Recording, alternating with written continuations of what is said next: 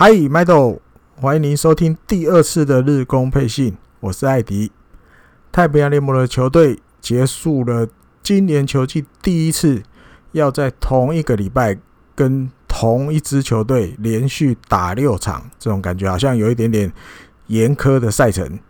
那身为球迷的我们，不管你支持太平洋联盟的哪一个球队，大家看比赛这样连续六天，如果看下来，大家不知道是什么感觉。我自己差不多在第四场、第五场的时候，感觉有一点点腻的感觉，可是还不到那个 不想看的程度。我就看，好像有一点点，嗯，就是很习惯打开哇，还是继续对乐天。前面已经三场过去了，第四场虽然是轮到王牌要先发，可是感觉好像有一点点说不出来，不会到不想看，可是就是有一点点，啊，怎么还是一样这种感觉啊？那等一下我们再一天一天来跟大家聊聊过去这个礼拜日本火腿，比如在比赛中，或是有一些相关的新闻。好，那就从六月二十三号礼拜二开始。那第一站，呃，结果是零比四输给乐天，其实有一点点输的有点不是很好看啊，因为全场只有五支安打，甚至连三垒都没踏到过。那当然，乐天派出的这个宫萧准人，这左投手身高很高，大概目前。日本职棒左投手里面身高最高的，嗯，去年其实日本火腿就打不太到他的球，我记得他好像出来先发对日本火腿有三次，其中拿到两胜。那今年第一次再对到这个宫萧准人，看起来打线也也还是拿他没什么办法，大部分也都其实都打不太到，上垒也很难。就像刚报告的，全场五支安打，连三年都没踏到过。所以就感觉就很很自然的这一场比赛就就输下去了哈，零比四一分也没得。呃，那王柏融的方面，他这场比赛领了三张老 K。那其实台湾这边多少也有一些声音会出来，哦，说啊怎么会这样？甚至打击率早已经不到连一成都不到了这样。我个人觉得是这样啦，因为今年。大家都知道，报道也都报道，出棒变积极，对，小绿园教练要他找回以前的那个自己，这样就够了。嗯，出棒变积极，像上一集聊到的，我觉得一定都不会是坏事。但是对手也都一定看在眼里嘛，对手不不是阿达阿达的嘛。因为报道都写成这样的，OK，挥棒积极，从热身赛、练习赛看起来，的确有这种感觉。所以第一球几乎都为变化球，你要打你就打吧，等你打得到、打得好，算你厉害。但是变化球基本上杀伤力会比较小嘛，对投手来讲。然后呢，整体直球的比例，就是给他直球打的比例，我个人觉得也降低很多，很少直球，不多。那有一些怎么讲资料啦，我自己统计的，自己这样慢慢慢慢一笔一笔记，一笔一笔查。我们在二十六号的时候，因为二十六号黄博王博龙还有在先发出来，我们到那个时候，我们再我再来跟大家聊聊啊报告。OK，那这场比赛，去年选秀会第四指名的怪异侧投铃木健矢，职业生涯初登板还 OK，投了两 K。好，这一天的时候他还 OK，OK。OK，好，那还有另外一个新闻，这个稍微跟日本火腿也算有关系，但不是非常直接，跟札幌巨蛋有关系。因为呢，这一天札幌巨蛋的管理的这个公司啊，他公布了去年就等于是二零一九年四月开始到二零二零年三月。他的一个大概比如营业额啊，一个收支收益的报告就出来，就一个这个东西，这个新闻厉害哦。他去年就是这一整年的营业额达到了三十九亿元日币，然后净赚了一亿八千八百万，这样哟不错嘞。札幌巨蛋这个公司难怪蛮硬的，当初就是 就是很多。哦，比如说要向日本火腿哦，抽什么什么税啊？不是不能讲抽啦，收一些什么费用什么费用的时候，几乎都不让步。果然有有刷子在就对了哈。因为他在前一年是亏了三亿五千七百万，但是隔一年却反倒净赚一亿八千八百万。当然，那当然就去分析，诶，他为什么会赚钱？在过去这一年，二零一九到二零二零这个这一段期间，有一个第一个要点。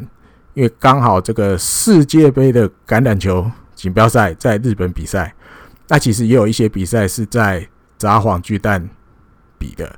那其实大家比如说很都很踊跃嘛，因为其实日本队那时候表现也都不差，然后其实话题也都很多，大家都很想要看他们在自己的土地上，像在之前有一次我记得好像也是世界杯吧，就打出很好的成绩这样，所以大家其实。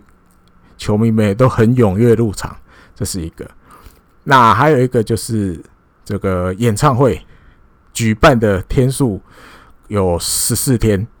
好，那我稍微查了一下有谁去，因为大概要有办法在早晚对战开演唱会，基本上也不会是太没名的啊。查一下，有东方神起，还有这个比较新的团体放浪新时代，大概就是放浪兄弟下面的比较年轻的团体，还有阿拉西。蓝哦，这个就厉害。讲到阿拉西，这就不得了。还有南方之星啊，桑田佳祐的这个团体，其实都还蛮大咖的。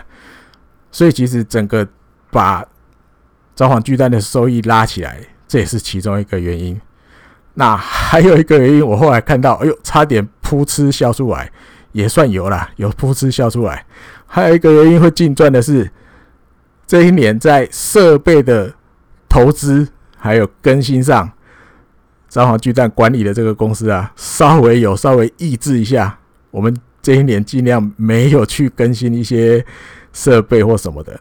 因为在前一年为什么会亏三亿五千七百万？因为那一年日本火腿其实要求了蛮久的，他终于换整体把一个这个打棒球用的这个人工草皮全部换新，还有一些这个手扶梯啊、电梯啊这种。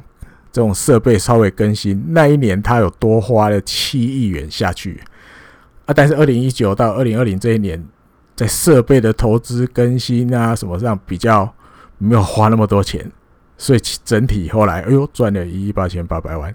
就看到这个，诶啊，这个应该我觉得是蛮大的原因哦，因为这种东西毕竟一花下去，你看他那一年没赚钱的那一年，这样子更新就要花七亿日币了。那二零一九到二零二零这一条省起来，马上就净赚。那当然，未来二零二三年那个日本火腿自己的球场要开业了吧，开幕。那届时札幌巨蛋比赛就一定不会，几乎不会有了啦。日本火腿的，嗯，那到时候这个管理札幌巨蛋的公司，他还有什么招？然后我觉得我们可以一起继续 看下去，因为。日本火腿走了，一定要想办法再开源一下啊！找其他，或许比如找其他的日本职棒的球队来这边打几场主场啊，对不对？还是多办几个演唱会啊？还是还有一些他其实平常没有用到，就是职职业球团没用到，或是足球也没用到的时候。其实还有蛮多的时间，他们会利用可能假日、平日，我倒忘了，因为以前在札幌住那一年的时候，有时候其实札幌巨蛋有时候有，比如中古车市，我记得还有过国际花展、兰花展的样子，还有一些就是巴拉巴拉一些很特别的展览会啊或什么的，也会利用札幌巨蛋，就是中间这很宽广的场地去做。或许在这上面管理的公司也会多去办一些这种活动。哦，可能要来补，如果来就是二零二三年日本火腿主场搬走的时候的空缺，哦，大大概是这样。所以听到没有？哎呦，赚钱了哈、哦！简单来讲，去年有赚钱，但是是札幌巨蛋跟日本火腿比又没有什么关系，这样啊。好，再来到六月二十四号礼拜三这个赛前，哦，日本火腿登陆了这一天要先发的投手，去年的第一指名的左投。河野龙生，然后把鹤冈胜也这个有点已经兼教练的的时候了，这时候诶，把他的球员身份抹消了。当然，他还是有兼教练的身份，所以他也还会再跟着一军球队跟着走。那这一场比赛最后二比五又输给了乐天，连二连续输两场。那来聊一聊河野龙生好了，因为毕竟这是他职业生涯第一次登板先发。嗯，我觉得主要就是第五局啦，第五局有一点点乱流。好，比如他让陈吉上一垒之后，后来那个茂木打了一个左外野，大概也是已经在界外的那种飞球。那成绩很积极嘛。那个近藤一接到的时候，他没有先离垒，他是站在一垒包上，看到近藤一接到，马上利用自己的脚程从一垒往二垒跑，这里有点点另类的高飞牺牲打吧，是不是这样讲？对，那有一点点，我觉得这都是一种在扰乱投手状况的方法。当然，积极进垒也是一个，或许他没想那么多，但是我觉得这个结果有扰乱到河野龙生，然后而变成好，二垒有一出局，二垒有人。轮到面对布拉西，对，哎，投了连续两颗坏球之后，立山监督出来了，他说要申告敬远，我们不拼了，直接让布拉西到一垒。那时候我在看电视的时候，其实我心里有一毛毛的，怎么说毛？但你现在听我讲，听我录节目的时候才讲，就有一点点结果论的了哈。可是那个毛是什么？你知道？以以前就是之前禁远申告开始实施了之后，其实很多以前，比如可能已经是退休的人啊，或者是现役的人，投手来讲，有的投手很多都宁愿你就让我好好把四球投完，就算是捕手站起来站到外面去，我就把这四球投完，我再面对下一个。这样突然投到一半，或者是还没投，投都还没投，哦，比如监督就出来讲啊，让他去一垒，有时候那个。Tempo 节奏上有时候会怪怪的，或者心里会怪怪的，我就觉得，哎呦，这样子对河野来讲，干后好吗？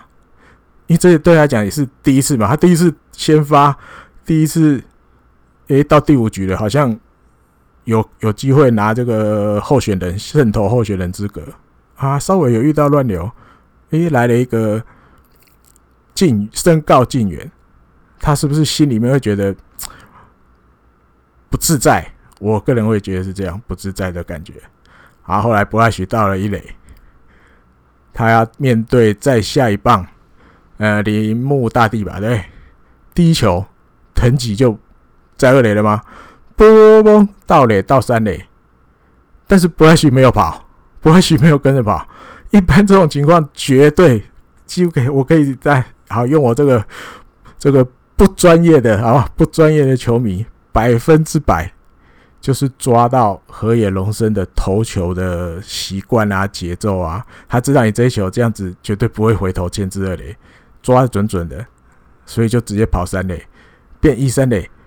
我觉得这对河野来讲一定又更乱了。我哇，居然被抓，很丢脸嘛，有点没面子。居然这种情况还被完全抓到自己的投球动作的习惯，然后跑到三垒，这其实就有一点点透露出他有点慌乱，甚至。可以讲稍微没有办法控制场面的，就是好像很危险，在咬人哦，玩那个实况野球，稍微有点在咬的那种感觉。嗯，好，再来面到面对到这个浅村，因为河野龙生，我记得他之前要先发的时候，他就有讲过，他希望他的投球是有一点点，希望能投出一点点强势的感觉啦。嗯，所以他其实直球用的也还蛮多的，算蛮多的，我觉得。然后面对浅村，其实前面三颗连续的哦，通通都是直球。那其中我记得有一颗是内角，内角其实那一颗有一点点哦、呃，让浅村没有出，就是有点算吓到啊那种感觉，完全没有出棒。那那时候我看电视的时候，那时候日本的球评就有讲，他说：“哇，这一球内角吹的真的很漂亮，而且浅村大概完全没有想到你这个时候会塞一颗内角的直球进来。”所以完全就是没有反应，没有预备，所以这球他就放掉了。好，再来投到了第四球，河野跟捕手还是决定要继续投直球。那但我印象里记忆中捕手的手套是放在外角的比较低的地方，因为大家也都知道你要避免长打，可是投出去之后稍微偏高了，结果就被浅村一棒扫到右外野飞出去三分的逆转全垒打。那但聊这个其实也有点马后炮了哦。但是四颗直球没有错，你但投出了你的气势，或者是怎么讲，就是年轻的这种感觉，就是直球直球。但是其实有时候，嗯，或许怎么样不好听一点，该当熟辣的时候当一下没有关系。好，那或许哈，不要讲这么这么不好听，适时的搭配一些变化球来避免被长打，其实也合理。嗯哼，但不是说配置球不对啦。嗯，那因为你那一球前面提到那个吹内角的直球好球，拿到了一个好球数，我相信浅村会觉得 OK，这一球放掉没打。你之后的配球是，但就是以比例来说，你还有可能再吹一次内角直球吗？还是你还是会回到外角，不管直球或变化球？所以浅村的注意力是不是又回到了外角那边？这我觉得都是可能。日本火腿投补的经验啊，我觉得这都有影响了。但这现在讲当然都结果论，大家可以可能听我讲一讲，或者是跟朋友聊一聊。我觉得这都可以来讨论。嗯哼，因为就是直球直球本来就比较容易，如果你失控投到比较好打的角度，很容易就一棒就被扫出去。而且现在日本职棒比较等级比较高的打者，对。浅村啊，你说铃木成也啊，柳田啊，山川啊这种的，甚至很多人还有其他的，他们要扫反方向的全垒打其实不难。中田翔也是一个嘛，他们要扫反方向的全垒打，其实今年都已经有看过几次了。嗯，所以这种东西，呃，该该闪一点的时候，我觉得也闪一点无妨啦。但有可能跟那个场面整体来讲，或许也有关系。嗯哼，好，那但最后就输了嘛啊，二比五输乐天，连败两场。还有这一天，吉田辉星在二军有先发了，呃，投了五局，被打了六支安打，失了三分。那有投了两个保送，也投了两个三振。那报道里面最快球速是一百四十六公里。那第一局的时候，他让打者三上三下啊。第二局、第四局，哦，就比较稍微有一点点状况，然后就有失分，所以总计失了三分嘛。那报道里面记者也有提到，记者觉得他大概到了投到第四、第五局的时候，体力感觉稍微有一点点哦下降，因为感觉球威有变弱了。哦，这觉得这这是一个他接下来要。要再去加强的课题，嗯，因为可能怎么讲，就是比赛球季比较后开始，这个将近三个月的时间调整上，是不是已经就没有到比较那么巅峰的状态？所以其实，比如现在球季算刚开始，他还在慢慢慢慢回来。吉田辉星自己是这样讲了，被访问的时候，他说他觉得直球有比较慢慢比较好的感觉了。好，那他自己也知道，他自己在第四、第五局的时候，这个体力的部分有一点点没那么好。他希望可以借由接下来的比赛，一步一步把这个东西找回来。哦，就是尽量慢慢慢慢局数能投长一点。那我觉得其实投长，嗯，是他要做的东西没有错，因为毕竟在日本火腿的规划里面，他。至少到目前呢、他还是要去当先发投手。呃，那先发投手你要把局数投长，呃，体力当然是一个要点，还有一个就是我觉得控球啦，你能节省球的时候，你就得节省。对你，比如你拿一个三振也要花好多球，拿一个也投一个保送，可能也花了好多球。你这样叠啊叠，一直加一直加，你在四局超过五六十球的都是很正常的，一下子可能就。就七八十甚至更多，你要投长当然就难，然后尤其对这种年轻的投手来讲，这跟当年在甲子园这样一个人一直投一直投一直投，又是完全不一样的东西了。我觉得是这样。所以慢慢慢慢，或许如果比较好的时候，一军这边就会找机会让他上来先发。我觉得，因为日本队的这个球团就是 就是会去做这种事情的，他不会让你一直在二军，一直在二军，除非你表现其实没也没有很好。但是如果你有比较好了，他也觉得，诶，还可以给你机会了，我觉得就可能让他上来试一场。哦，这一天我看还有一个新闻，这跟新球场有点关系，因为前泽贤事业统辖本部长，他这一天早上去参加了一个北海道的地方电台，叫做北海道放送的一个谈话节目 Life 的直播的谈话节目里面，他去接受访问，反正都是聊新球场的话题。他里面有提到新球场的构想里面，现在在考虑、在讨论的，开业之后可能会让小朋友，就是可能小学以下的，还有高龄者，可能六十岁、六十五岁以上的这些人，小朋友或者是爷爷奶奶这种的，免费入场。不收门票，免费入场，希望能够创造一个让祖孙多一些见面机会的地方。就是，诶，大家可以约啊，我们去这个日本火腿盖好的新球，因为大家在新球场里面，它规划不止只有球场啊，还有 shopping mall，甚至还有很多野外的东西，可能可以露营或什么的。他希望，诶，你们可以免费来。那免费来当然是指，我觉得意思他是指看比赛啊。看比赛，那这个当然还不是已经定案的东西，就是他们有想要朝这个方面去去做。我觉得这对球迷朋友来讲其实蛮新鲜的。我觉得，嗯哼，因为之前新球场的构想里，我印象里还有提有提到一点是，他想要，但我们现在看棒球，我们很简单的理就是要买门票才能进场。对，那我记得之前在去年呢有一则新闻有提到，新球的构想是一样是有卖票，但是这个票是让你有位置坐。他的构想是这样，就让你能进场之后，你有个位置坐，那你要买票。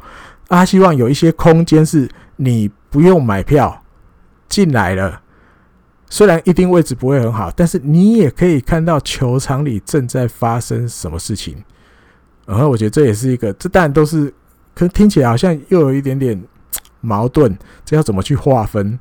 好，那小朋友跟爷爷奶奶要不要有位置坐？免费入场是有位置坐的，还没位置坐的，还是什么？这个我觉得当然都还还早啦，因为二零二三年才要开幕，这都还可以慢慢慢慢去计划。只是听看到这个消息的时候，觉得哎呦还不错嘛，嗯，就是很多很多创新的东西，然后那还有两年多。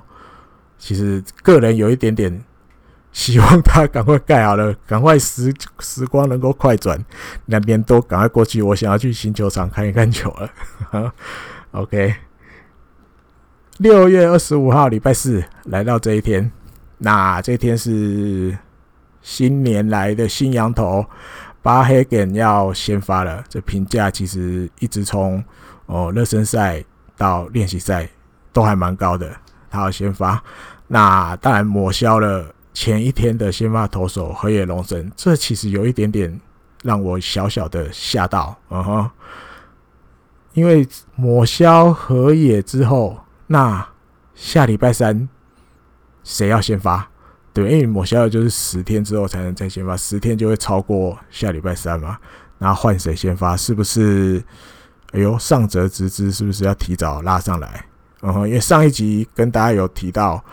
他在二军投了一场，然后立山说会让他在二军再投，但是这个礼拜哦，我想到礼拜六啊，到六月二十七号，我印象里他在二军都没有出来，因为当二军的比赛也有遇到下雨，后来没打的，上泽都没出来投，会不会干脆下礼拜三这个比赛他可能要把上泽拉上来了，还是有其他的人选？好，好，回到比赛的话，这一天。八比五赢了乐天，那当然，呃，我想比赛的焦点，当然中田翔的第三号全垒打，大家也蛮高兴的，又看到阿里基打全垒打，大家就是高兴，就觉得啊，放松，松了一口气，他还很正常。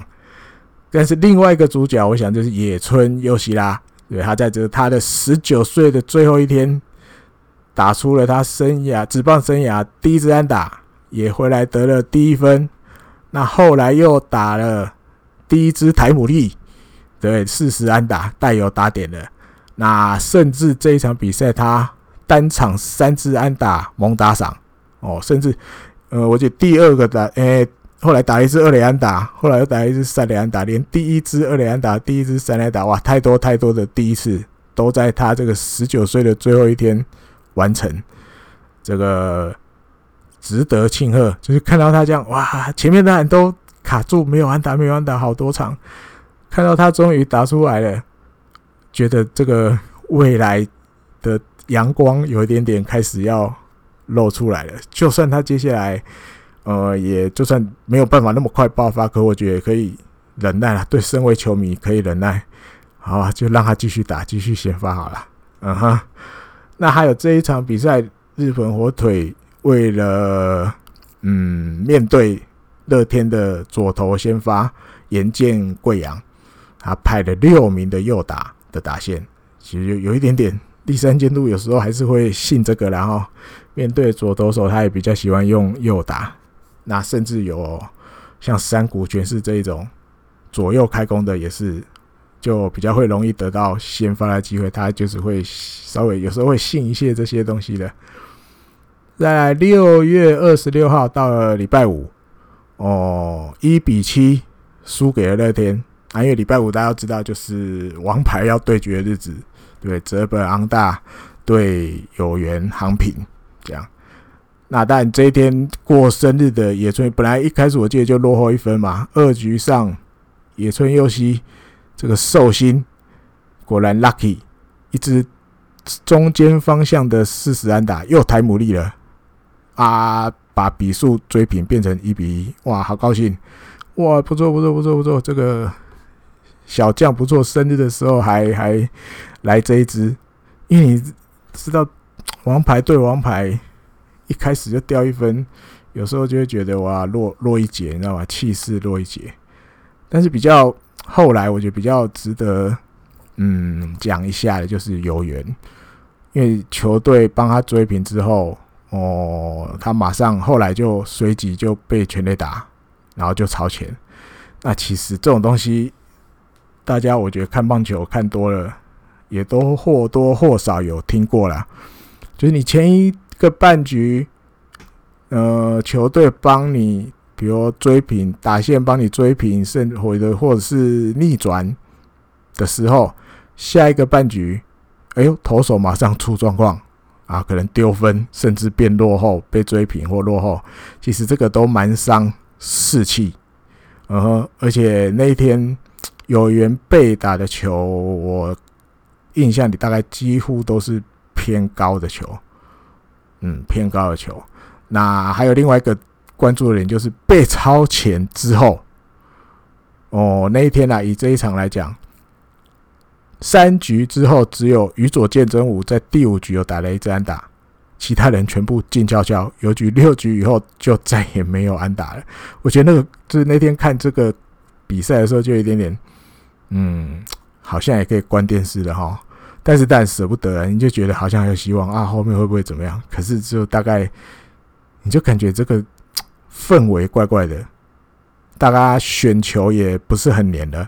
就是诶打不啊，滚地球啊，穿一垒 out 啊，打啊平凡无奇的废球被接杀 out，就这样很顺的这样啵啵啵啵九局就结束了，然后就一比七就输了。那但赛后立山监督就一定会被采访吗？他有提到对有缘的看法，因为等于来开幕连续两场都输球，有缘先发的比赛两场都输球，立山监督就说啦，嗯。但整体看起来有缘的状况不差，只是我还感觉没有完完全全能够控制得住场面。嗯哼，那他就说简单的一句话，现在就是一个忍耐的时候啊，忍耐这个，忍耐这个这个这个有缘航平慢慢慢慢的投出他王牌该有的。因为其实大家回想，我个人觉得啦，开幕战前三局的那个有缘航平。没话讲，真的很杀。就是完全控制住场面。但是后来就吐锤了，突槌之后感觉打线也没力了。那一场开幕战也是大概这种感觉。那六月二十六号这一场一比七输的，我觉得也有这种感觉，就是喂，先掉一分，但是野村游戏追平之后，好像一切都还有希望。没想到有缘就马上再丢分了，然后打线也就好像不想理他了。我好吧，就这样吧。全场其实这一天也只有四支安打而已。嗯哼，好，那刚刚要讲要拉回来聊聊这个王柏融，因为王柏融在这整个礼拜，然后其实也只有。哦，第一礼拜二六月二十三跟六月二十六这两天有先发出来比赛就对了。那聊六月二十六的这一场就好了。他第一个打席面对泽本是保送，选到了一个保送。在第二个打席游击上方高飞球被接杀。第三个打席是挥棒落空被三振。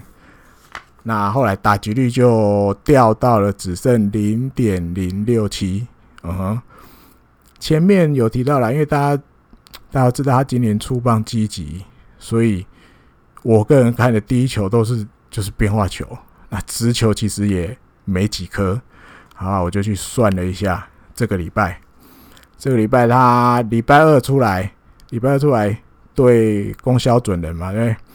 呃，四个打席吧，我记得四个打席里面有让攻销投了十三球，十三球里面两球直球，十一球变化球，嗯哼，那四个打席的第一球，我又去特别，我是用雅虎的那个，反正就是一球什么一球什么，我想想，一球速报，想起来了。一球速报那个资料，我就一按回去查。第一个打席的第一球卡特球变化球，第二个打席曲球，第三个打席卡特球，第四个打席指叉球，没有直球。第一球不会给你直球的，而且很多都是投在外角。哦吼，好，那攻销归攻销了啊，过去了就算了。二六月六月二十六，这个对泽本，泽本怎么怎么来来对付王柏融？好，先第一个打席，好，先报告这个他三个打席的第一球，好不好？第一个打席的第一球，泽本投了一个单指曲球，嗯，单指曲球有进好球带，但是王柏融挥棒落空，这样一好球。那第二个打席的第一球。泽本投了一个嗯卡特球，但是坏球，因为有点外角偏高，王柏融没有挥。那第三个打席的第一球直球，外角大概中间的位置，这第一球。那王柏融是看着他进来，没挥棒。那总结，这是对泽本的三个打席，让泽本投了。哦，十六球，其中有七球是直球，九球是变化球。那感觉起来，哎呦，泽本好像比较会多一点直球，有一些有给他一些机会。那但是你再详细看，他第一个打席总共有六球，里面只有第五球是投直球，而且也是外角中间的位置。那王柏融击成了一个界外球。那第二个打席里面，这个稍微要详细讲一下，因为刚刚报告第一球卡特球外角偏高，没进好球带，一坏球。第二球还是投卡特球，也是放在外角，但是稍微太外面了，没进好球带，所以两坏球。那感觉起来头部就有一点点，嗯，因为两个这两颗一定想要。就是利用变化球来拿好球，结果哇都没拿到，只好第三球用直球改回用直球，但是一样都放在外角，变成第三球、第四球连续用了两个一百四十七公里的快速直球，都是在外角，然后王柏融都挥棒落空。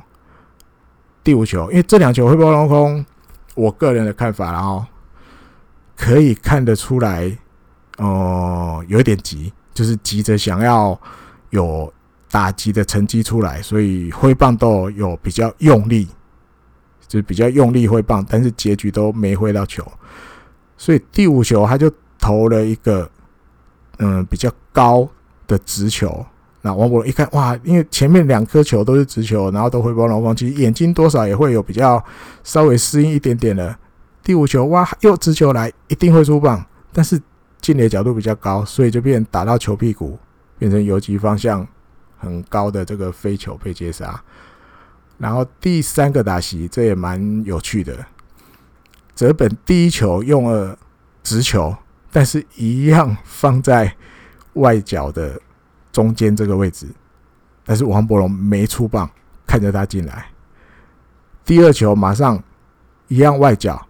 但是头，只插球，王柏融挥棒落空。第三球又改回用直球，但是我后来去看影片，这一球有一点点呃折本六球了，所以一出手就知道这一定是一个外角偏高的坏球，这很容易就选掉了。好，那现在就是变成两好球一坏球。第四球，呃内角大概中间的位置。好，依照这个雅虎一球速报是这样看，内角中间的位置，王柏融出棒，插棒接外球。哟，插棒接外球来了，这球我我觉得大家，如果你看棒球会自己去稍微猜一下投手接下来下一个会投什么球的人，我看大概八成以上，因为拿到良好球了嘛，直球插棒接外球，下一球大概什么球？我看百分之八十以上的人应该想的都一样，指叉球来了。但是进垒角度也是一样，就是有点内角这种的，就是有点跟上一颗进垒角度类似，但是这一颗是指叉球掉下去，王柏融挥棒龙空被三振。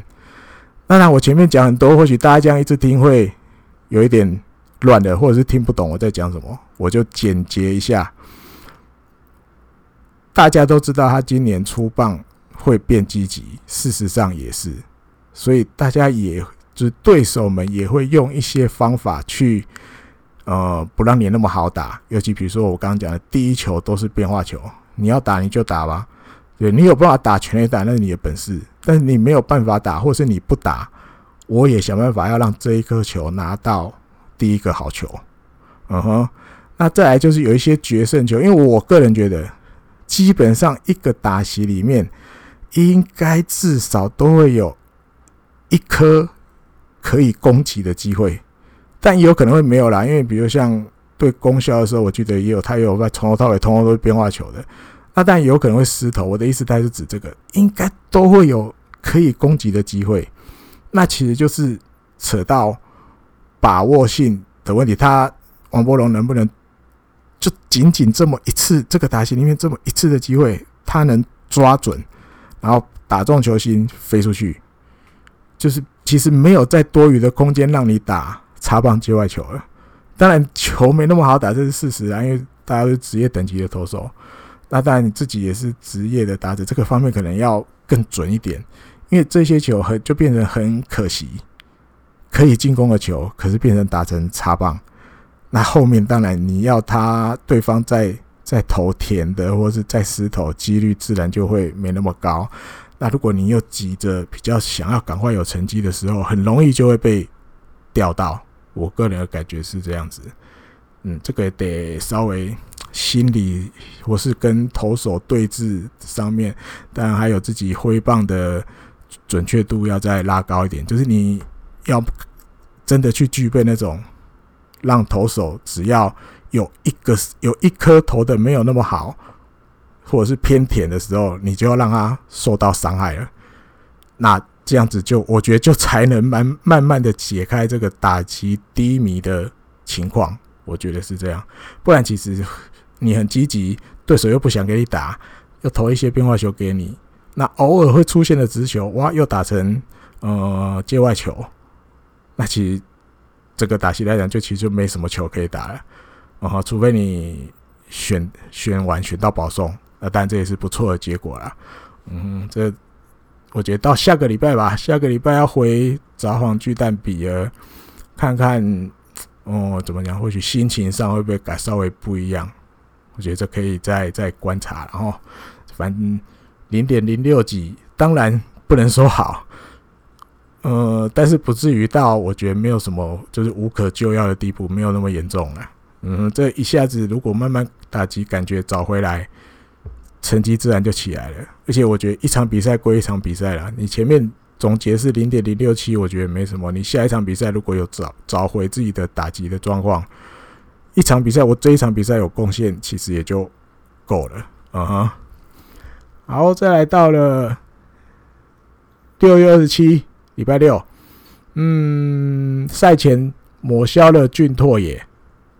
啊，说错了，抹消了谷口雄也，登陆了俊拓也这个年轻的捕手。那最后这一场大家都知道，惨惨惨，四比十八输给了乐天，尤其是在五局下，好五局上好不容易超前变成四比一，结果五局五局五局下遇到大乱流，一局直接掉十分，掉到我记得后来看报道那一场那那个半局就打了四十分钟。有点惨，就对。那我个人觉得这个也是 没办法，我觉得没办法的事情。然后，那当然他那个时候选择换下加藤，没有让他试试看自己有没有办法解决这个五局下的乱流，因为毕竟乱流乱流是自己制造出来的。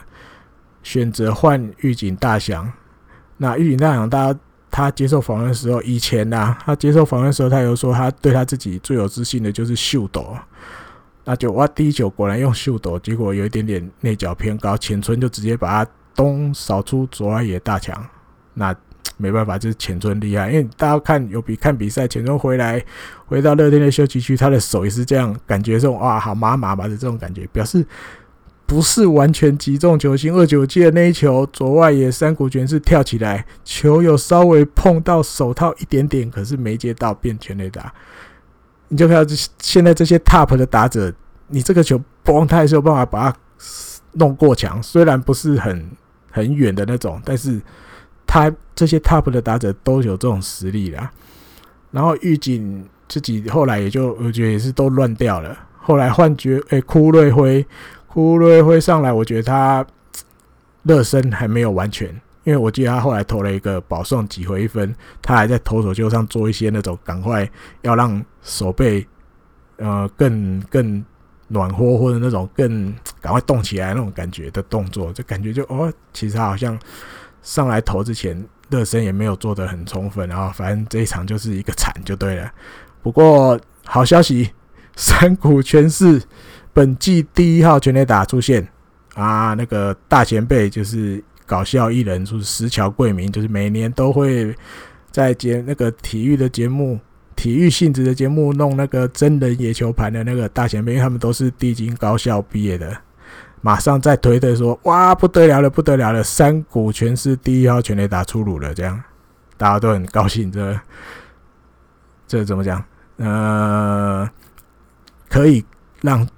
休息室里面气氛热闹的开心果，哇，有一点点表现这样。那还有中田翔也打了第四号全垒打，感觉不错。中田翔今年顺顺的哦，顺顺的全垒打持续量产这样。那赛后第三阶段当然也会被问啊，呃，对于这个换下先发投手要把中一投手用上去的这个意图，那。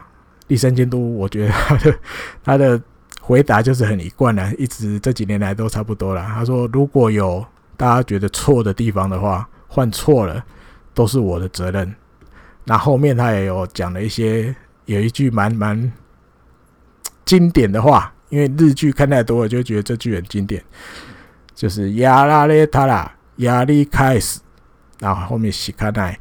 那其实你听到前面这个，你就会想到。半泽直树，他后面其实就加一个 by Kashida，我们都翻加倍奉还嘛，因为大家看半泽直树就是那个经典，就是加倍奉还。可是第三节都没讲那么夸张啊，他是讲如果我如果你被人家怎么了，你就是讨回来就对了，接下来就是讨回来。就算今天四比十八，你接下来只有一只有一一件事能做，你就是在球场上再讨回来，但不见得是说你一定要。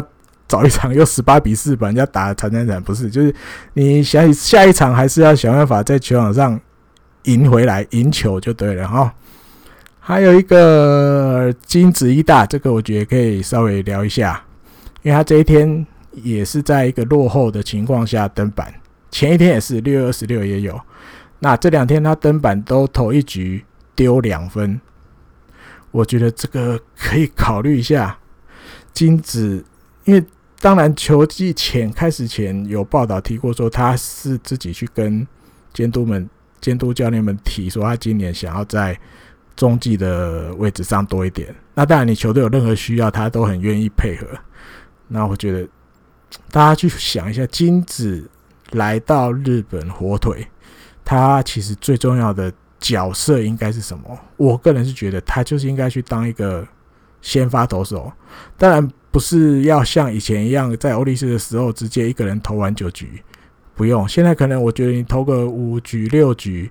然后让这些年轻的投手们看到你，嗯，比较聪明一点的投球术，就是你怎么利用你的头脑跟打者周旋，还有一些你身为一个先发投手，你可能要做什么准备，让这些年轻的投手们有一个范本的感觉。我觉得这个角色其实比较应该是他来到日本火腿之后可以去做的事情。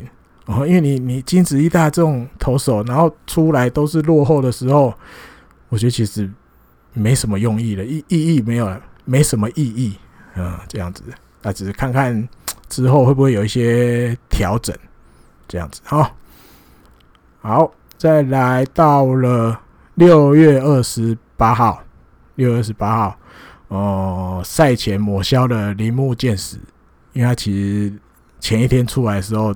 投的没有很好，掉了，我记得好像有五分吧，所以就被抹消一军登录。那但六月二十八的比赛最后六比四赢了乐天，主角一定是三浦人大先发投手，他六局投了一百零二球，送出七个三振失两分。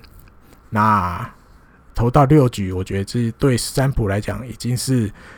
很了不起的事，完完全全做到自己该做的，而且有投到超过一百球，这也是他那时候被交易到火腿之后，我看也有个两三年了吧，嗯，第一次单场有办法投超过一百球，这对他那种 手臂手手啊受过伤的人投手来讲，蛮重要的里程碑，而且这也是日本火腿今年第一次有先发投手。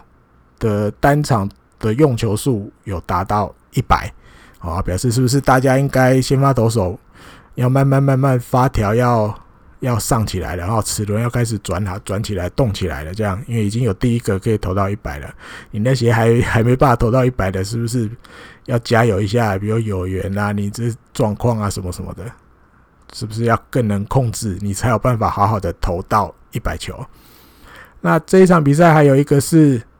中田翔击出第五号全垒打，连两场开轰啊！西川遥辉也打了第一号，对，中田翔第五号哦。同一天，我记得山川穗高跟雷亚斗也都有进账，所以三个人一样继续并列。本来开打前大家都四支，就哎呦，同一天三个人都各进账一支，变三个人都五支，全垒打王继续并列。那另外一个记录也有点巧合。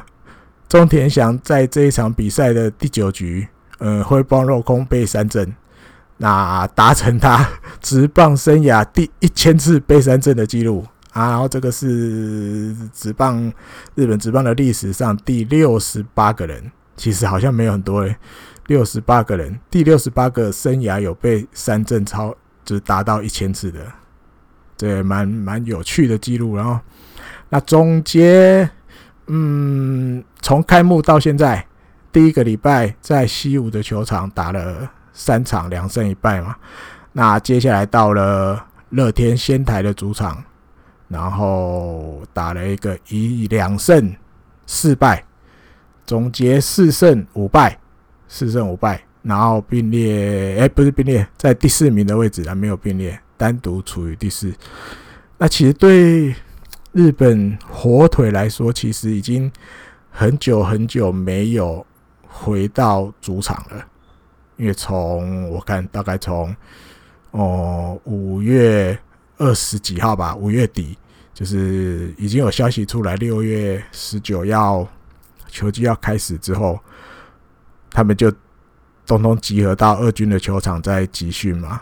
然后后来开始练习赛都在关东，然后六月十九开打，到这个礼拜六场在仙台，完全都没回家，大概已经有一个月没没有回到札幌巨蛋了。